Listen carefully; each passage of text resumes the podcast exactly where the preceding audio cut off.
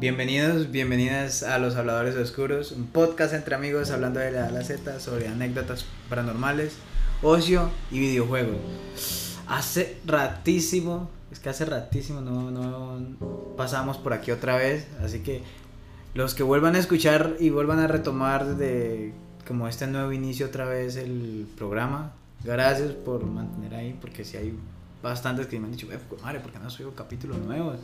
O los que han descubierto el podcast por primera vez, "Ve, ¿por qué no tenés contenido nuevo? Entonces, pues aquí está.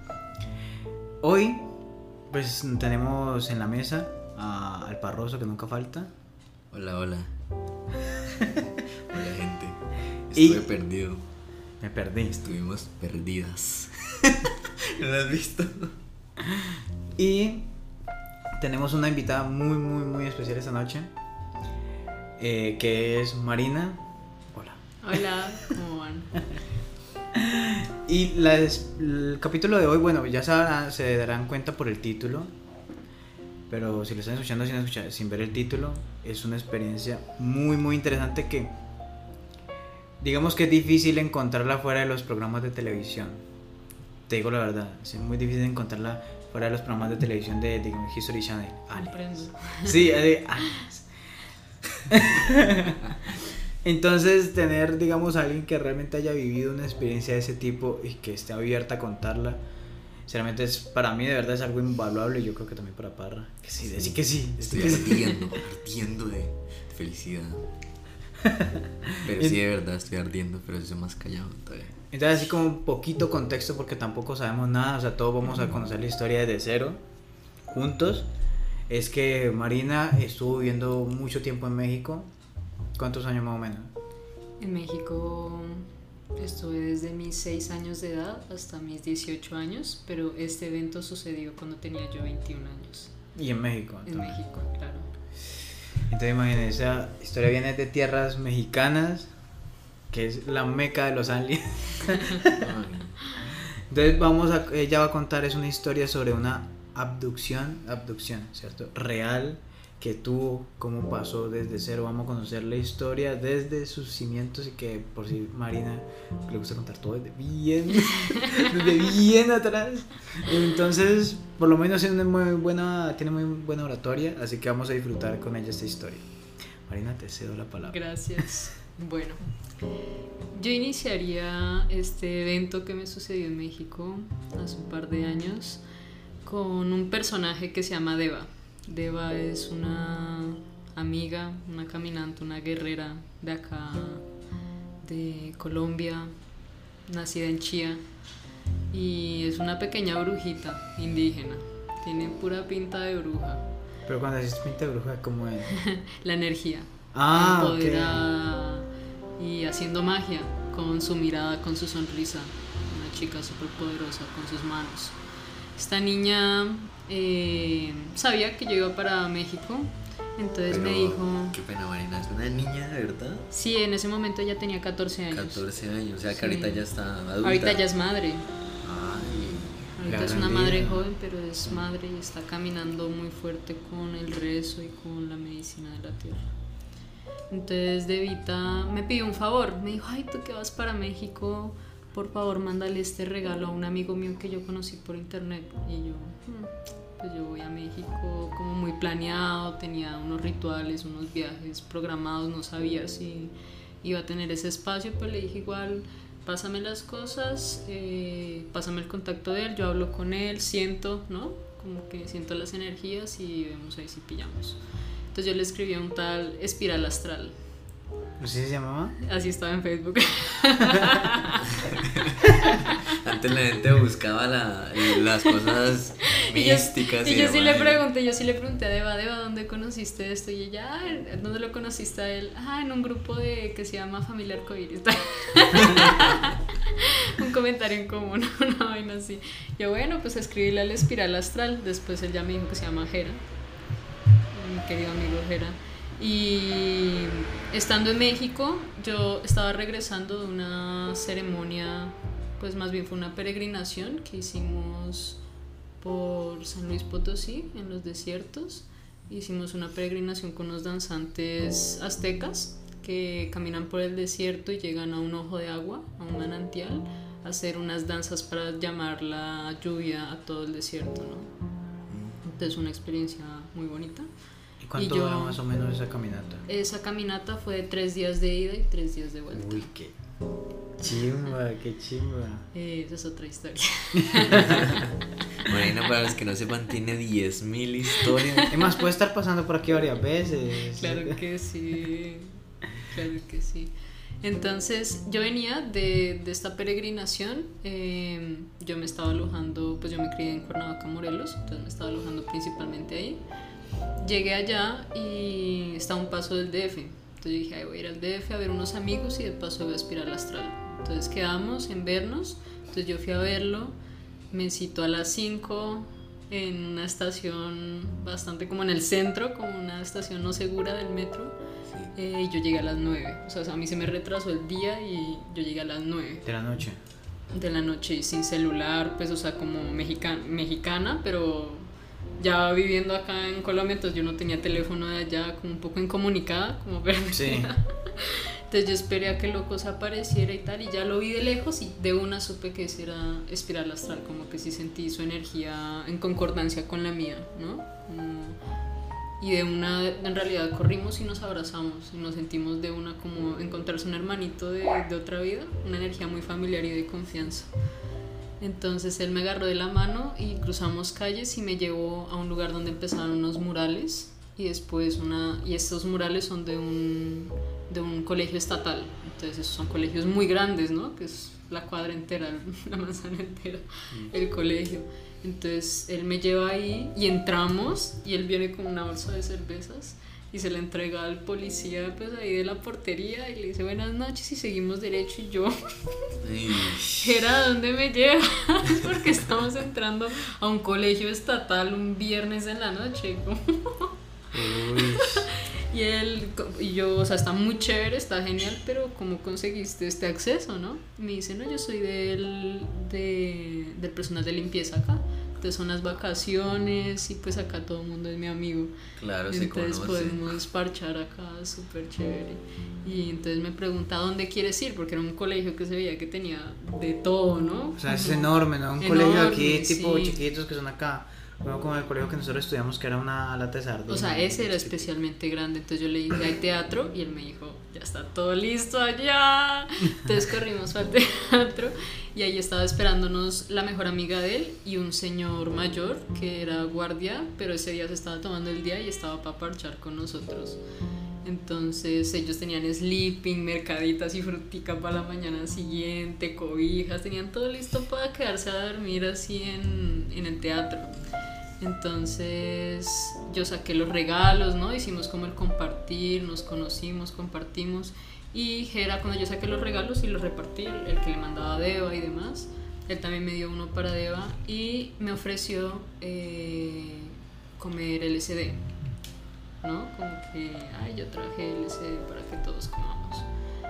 O sea, antes de la Entonces, ceremonia te dio LSD. no hubo una ceremonia.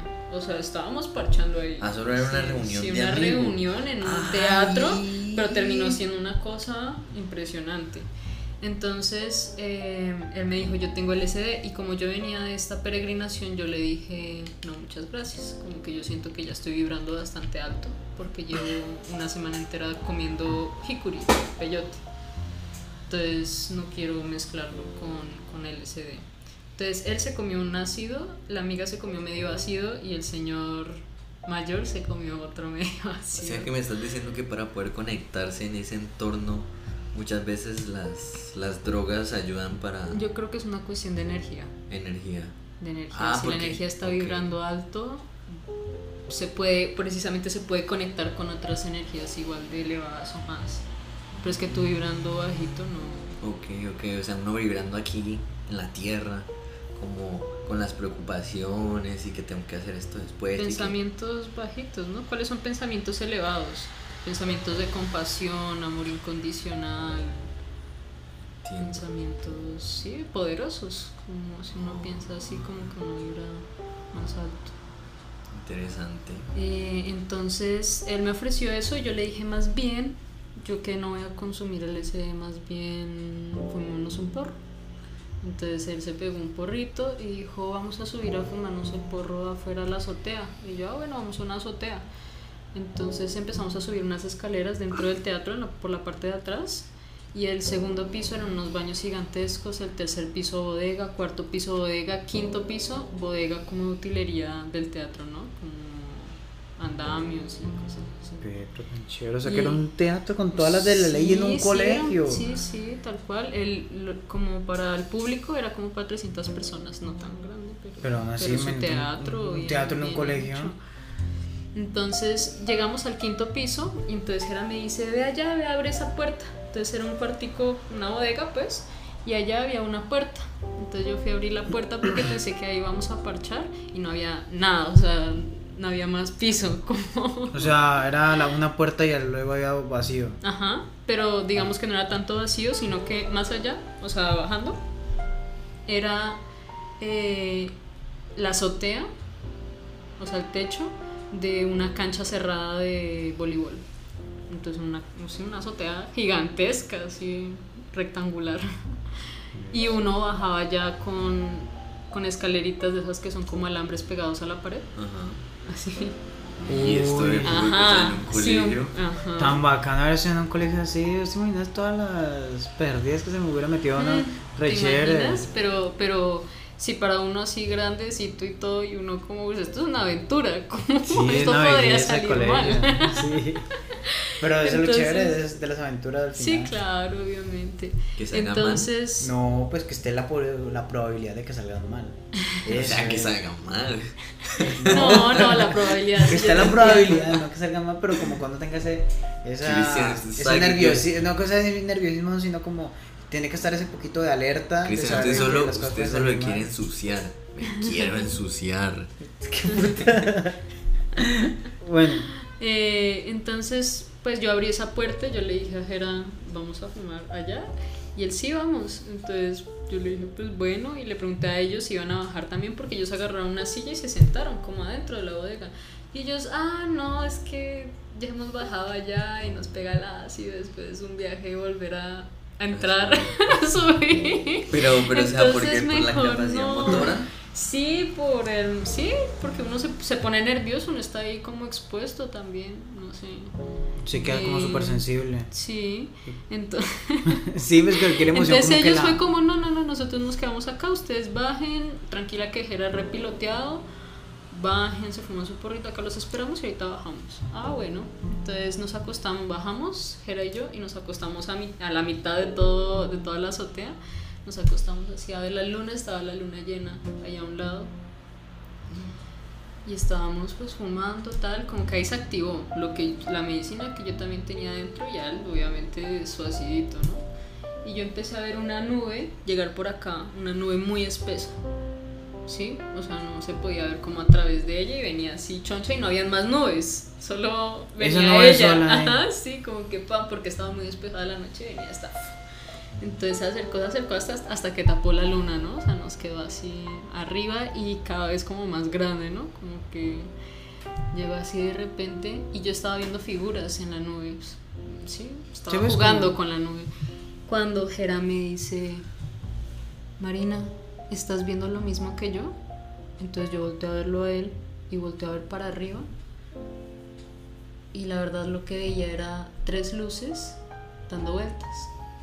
Entonces yo le dije a Jera, tú estás viendo tres luces dando vueltas. Entonces Jera se paniqueó.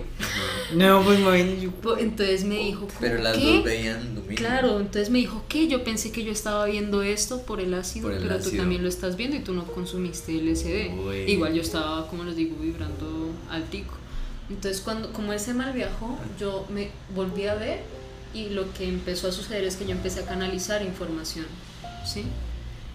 Entonces yo empecé, entonces yo le dije a Jera, acuéstate que yo te voy a decir algo, acuéstate y sigamos observando que esto también es un regalo, ¿no? O sea, como que uno ve ese tipo de cosas, eso no es, todos los días. no es normal. Normal, sí. Entonces, por curiosidad, yo le dije, siéntate que tengo algo que decirte.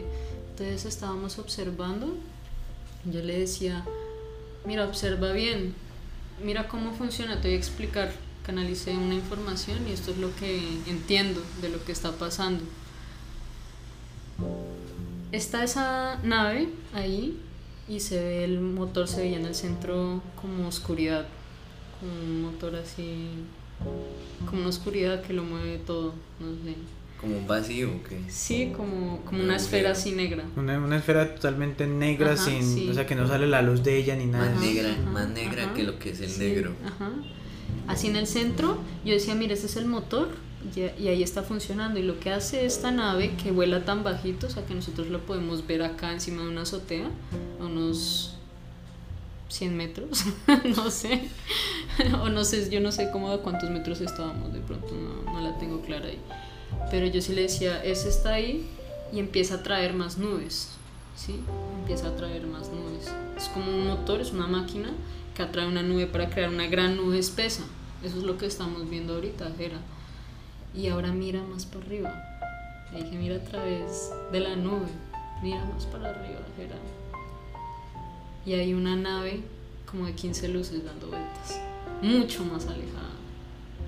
Y yo, esto es una nube que está creando esta nave que vuela bajito para cubrir esa gran nave para que se mueva Sin tranquilamente, sí, exactamente. Entonces yo le estaba platicando estas cosas cuando la nube empezó a bajar y bajar y bajar hasta que en un momento, mientras yo platicaba estas cosas y hablaba con él, eh, ya estábamos como rodeados como de niebla, ¿no? Y, y una luz y se veía luz, o sea, como que esa luz también estaba bajando, porque no era niebla, sino que estábamos... llevar. Sí, Pero era la de tres pepitas, ¿no? sí, no la de sí, 15. no, la de tres. La de tres. Ajá, entonces bajó, bajó y llega un punto donde no recordamos. O sea, lo siguiente que recordamos es que estamos otra vez acostados viendo la luna, como así platicando como si estuvi- como si acabáramos de fumar marihuana y me dice Jera, ¿escuchaste eso? Y yo escuché una Uy, cosa así. Miedo. Y recordé, o sea, cuando escuché eso, recordé que no tengo que recordar. O sea, Recordaste como que que- no tienes que sí. recordar. O sea, que Esa- ya sabes qué fue lo que pasó.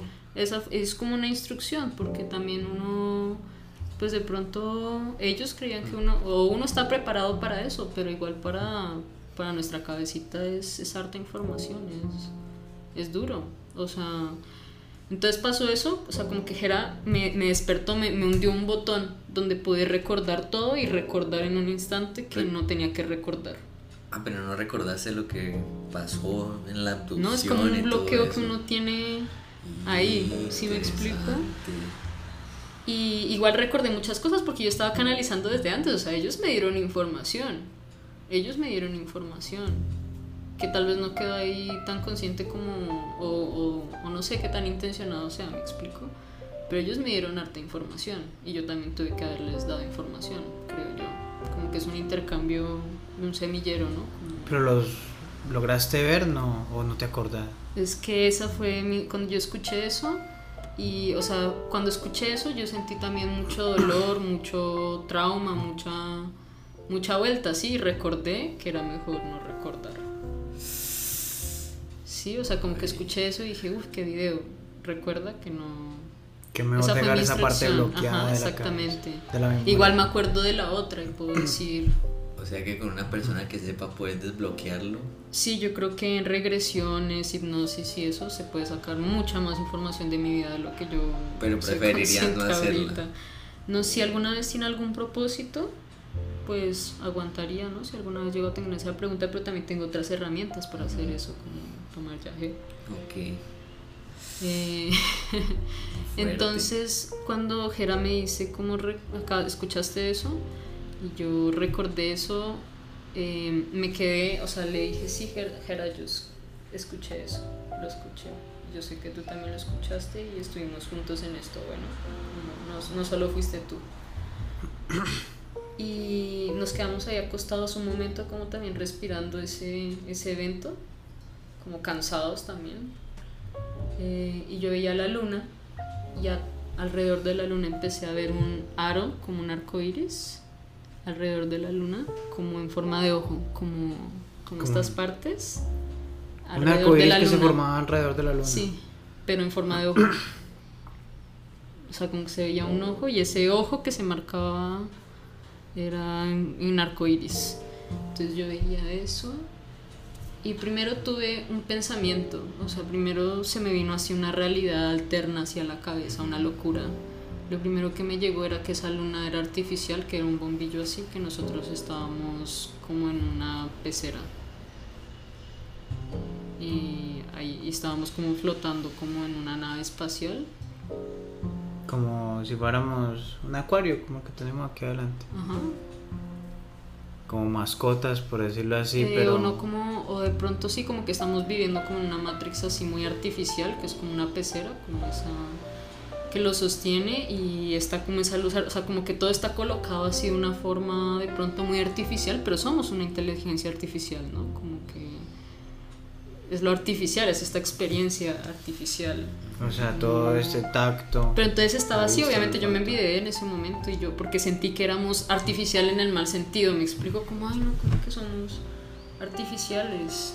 O ¿Sí sea, me que explico? literal somos. Y, y que todo el mundo nos observa, ¿no? O sea, que todo también afue- fuera de esa burbuja nos puede llegar y nos puede observar. Mm. ¿Será Como eso lo que sentí. llaman Dios? Eso, no, no creo. O yo no tengo esa definición de Dios. Y yo sentí esa esfera y después regresé, como que regresé acá y seguí viendo ese ojo y en el ojo empecé a ver una mujer así curva, así en él inmenso, o sea, como si fuera toda la noche y al mismo tiempo toda la tierra y que me estaba observando. Y me observaba, yo sentía como me observaba, como me hablaba, como todo y me llegó un nombre a la cabeza, Tiamat. Tiamat. Tiamat, Tiamat. Tiamat. Tiamat. Tú de pronto sabes quién es Tiamat. Si has leído de, No, me, no, de no. esas culturas. O sea, tal vez, tal vez lo he escuchado, pero no, cuéntame, contame, contame. Y por ahí me llegó como ese nombre y muy de momento, entonces y ya sentí mucha energía, ¿no? O sea, como que yo seguía canalizando información, así una locura. Entonces yo, bueno, vamos a, a, a meternos, ¿no? Como que sentía que estaba ahí muy abierta con esa inmensidad de, del universo y toda esa vuelta. Entonces le dije, ya, pero vamos a meternos. Entonces cuando, nos met cuando íbamos subiendo las escaleras, yo vi a estos muchachos, al señor y a la chica sentados así reenvidiados, o sea, así como viendo hacia la nada. Y les pregunté, oigan muchachos, ustedes sobre lo que acaba de pasar hace un momento, ¿qué, qué, qué pueden decir? ¿Vieron algo? Y ellos, no, que la fiesta estaba muy buena, que yo no sé qué, así. No un vieron nada. comentario así como, ¿qué, ¿cuál fiesta? Desconectadísimo. Ah, Sí, me desconectadas como- explico, o sea, como que ellos vieron las luces y el humo y todo eso y ellos estaban en un video que es una fiesta. Uy, yo dije, no voy a preguntar más porque yo también venía, o sea, me sentía re sensible en ese momento. Entonces bajamos todos al teatro y yo le dije a Jera, vamos a poner música. Vamos a poner luces, como que esto es un, escenario, ¿no? La vida también es un escenario, entonces vamos a hacer una puesta en escena. Y él sí, ya todo está listo, ta, que música quiera, ponga su celular. Y yo puse un disco que se llama, de una banda que se llama eh, Dead Can Dance, muy recomendado, puse esa música. Y él se fue como a la oscuridad, estos muchachos siguieron envidiados como en los suyos, se quedaron como apartados de nosotros. Y él se fue, me acuerdo, hasta atrás, hacia la última fila y se sentó en la oscuridad y yo empecé a bailar como esa música, uff, o sea, la sentía Como fluida. sí, fluida y que tenía que demostrar algo, o sea, estaba así, estaba una locura, estaba vibrando súper alto, estaba... eh, y mientras yo bailaba yo sentía que todo el escenario estaba lleno de criaturas diferentes, ¿no? Muy claras percibí finados, o sea, gente muerta, eh, duendes, ¿Cómo era? ¿No se lograste ver? no, percibir, Ah, pero sí he tenido experiencias. Sabías. Sí, ajá. sí, Sabías. uno siente las energías, como Ajá. hay esa energía de duende. Y probablemente por ahí anda uno. Eh, y así como que yo sentía varias presencias también así en la oscuridad y yo hice esa puesta en escena y después tuve ahí como un, encuentro, una plática bien profunda con Jera sobre la oscuridad, la soledad, el miedo a la oscuridad y nos adentramos en la oscuridad. Hicimos como una meditación ahí en la oscuridad para solo darnos cuenta de que somos luz, ¿no? O sea, que cuando uno está en una oscuridad tremenda, Uno, uno es su, su propia luz. Como que es esta misma tecnología avanzada que somos que se, se adapta, ¿no? Se adapta y alcanza a ver cosas dentro de esa oscuridad y se reconoce. La única forma de salir de la oscuridad es, es con tu propia luz. Sí. Sí, también. Entonces, como... Esa fue... Y obviamente yo sí quedé, después encontré un pájaro muerto, como que hubo otra simbología así muy cercana a la muerte, a la oscuridad eh, y a la vida misma, porque la muerte es también esa oscuridad y esa vida. Y yo quedé de pronto un poquito trastornada unos dos meses tratando de entender ese evento. Imagínate, Es que cualquiera. güey, puchando no quedó loca. No estoy loca. No, no, antes no. que es algo demasiado fuerte. O sea, que te pase una experiencia así. Y pues yo me imagino que no, no fuiste pensando en me va a pasar una experiencia de No, ese nivel, de ese calibre. De él solamente iba a divertir. Yo No que iba a conocer a alguien, entregar un regalo y prestarme a lo que se diera. divertirse. Y terminó siendo una experiencia totalmente diferente que Sí, una muy, experiencia. muy, pocos, po- muy poquitas personas pueden decir, la tuve. Sí, entonces bueno, obviamente después de eso pocas dudas me caben sobre muchas cosas que ignoramos que sabemos, pero lo sabemos. Solo que las pasamos por alto. Sí, Yo me imagino que será así, ¿no? sí. Dios. ¿Quieren grabar un poquito de poesía? Les puedo recitar algo, ¿se puede? Pues sí, sí, para Sí. rematar el Lo capítulo. que quieras. sí. Después de la Bueno, historia, pasa lo Un que poemita quiera. después de esta historia. Se nos pasa la vida entre filas y las frías intenciones de la gente, que no mengua, solo crece, creyendo que lo individual es el camino que no tuerce. ¿Y de qué sirve uno verse si no se mira de frente, cara a cara, a ir diciendo lo que viene a la mente, pero desde el centro, incipiente? Escucha, hermano, que no hay unión si no me tomas de la mano, pero para caminar de lado toca desprenderse del abrazo. Mas no temas perderte si no me encuentras de reojo. Busca arriba, mira abajo. Si no me encuentras por afuera, adentro te estoy esperando. Bueno, Cristian Amateur. Amateur. Amateur. Para los que no han escuchado los poemas de Cristian, este estuvo buenísimo. Gracias. esto buenísimo. Y creo que fue una muy buena manera de terminar el capítulo. Está de ¡Ay, me encantó! Ve, Marina, de verdad, de verdad, muchas, muchas, muchas gracias. de- O sea, vine como con mucha expectativa y creo que me fui con Vine buscando cobre y encontré Eso, oro. así, ya, como esa el meme, palabra. como el meme, vine buscando cobre y encontré oro. De verdad que, eh, mira que a veces, no sé cómo lo llamas vos, pero hay, como hay, hay- o sea, no sé si es muy, mucho lo que voy a decir, ¿no? Diga. Pero hay veces que de una u otra manera uno está destinado, tal vez no destinado, sino que los caminos llevan a que uno conozca a ciertas personas y te enseñan ciertas cosas. Cada persona te enseña algo sobre ellas y sobre, sobre uno mismo también. Y mira que todo fue como un- la perfecta definición de efecto mariposa. O sea, estamos sentados en este preciso instante aquí, hoy, 20, 20 de diciembre, porque un día me dio la loquera de cambiarme de trabajo y que simplemente, por ejemplo, de Alórica salió y, ay, marica, no haber dicho eso, pero bueno. Después voy a coger, voy a coger ese peito y- Pero mira, lo de, lo de ese trabajo salió un momento a otro. O sea, fue algo que yo sinceramente no me esperaba. O sea, yo cogí metí los datos en Instagram y fue como que bueno, ya. Porque lo había hecho ya muchas veces en otros lados, un poco de lados y, y nunca salía Sí. nada. Yo como que, ah, o sea, yo lo hacía ya como por. Como mecánico, como que ya me acostumbraba a que veía una publicación de ese tipo y de una metía los datos y ya. Como que no Y queda no tranquilo. pasaba nada. No pasaba nada, nunca pasaba nada. Y resulta que fue todo muy rápido, como que me dijeron, ve, vení mañana. Y me cogió así re fuera de base, fuera de todo, yo no me lo esperaba para nada. Y al otro día fue como, bueno, listo, ya empezás. Eso fue un jueves, me dijo, ya empezar el martes. Fue así, todo como muy rápido. Y todo pasó así tan como tan sin, sin premeditación alguna, sin nada, para llegar a este momento y que te pudiera conocer y que nos pudieras contar esta increíble historia. Me encantó. Genial.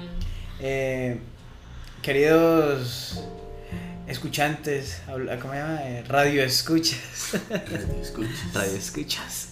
Muchas gracias por escucharnos. Yo no digo una semana más, no sé por qué voy a decir una semana, ¿no? O sea, por escucharnos vez, digo. una vez más. Sí, porque se supone que grabamos una de la semana no. Eh, pero de verdad espero que hayan disfrutado tanto como nosotros este capitulazo que nos regaló Marina. Eh, de verdad, pues, pues muchas gracias de verdad por haber venido. Y bueno, no sé, quieras decir algunas últimas palabras ya para despedirte. Ush, duro unas últimas palabras. Veamos. Muchas gracias por, por escuchar, por estar acá. Yo sé que todos los que van a escuchar este mensaje vibran acorde a, a este mensaje, a una semilla de pronto saber que hay un misterio más grande allá, allá afuera. em, que somos pequeños, somos gigantes sabemos muchísimas cosas y toca empezar a recordar. Ya, no hay nada más que decir ya. eso fue todo. Y para los filipinos, pues no creo que vayan a entender si nos escuchan que nos otra escuchan vez. filipinos. No sé qué, qué entenderán de lo que decimos, pero bueno. ¿Les gusta cómo suena? eso, eso. Eh, recuerden que creo que es lo que yo siempre decía al final de los capítulos. Que, que, que escuchenos en Spotify. Ah, bueno, pues recuerden, pues mire, eh, sinceramente nos ayudan muchísimo, más que, bueno, ustedes ya, si están escuchando el capítulo es porque lo encontraron, obviamente. Entonces, una vez que ya lo encontraron y que encontraron esta increíble historia, pues si les gustó, compártanselo a un amigo, a un conocido, mira, eso está re bueno, los habladores oscuros están increíbles, y Marina también. Entonces, pues sí, nos ayudarían, nos ayuda mucho si cada vez que les gustó uno de nuestros capítulos los comparten porque eso nos ayuda a crecer un poquito más y, y a querer seguirlo haciendo más seguido. Eh, bueno, y ya, hasta la próxima. Nos vemos.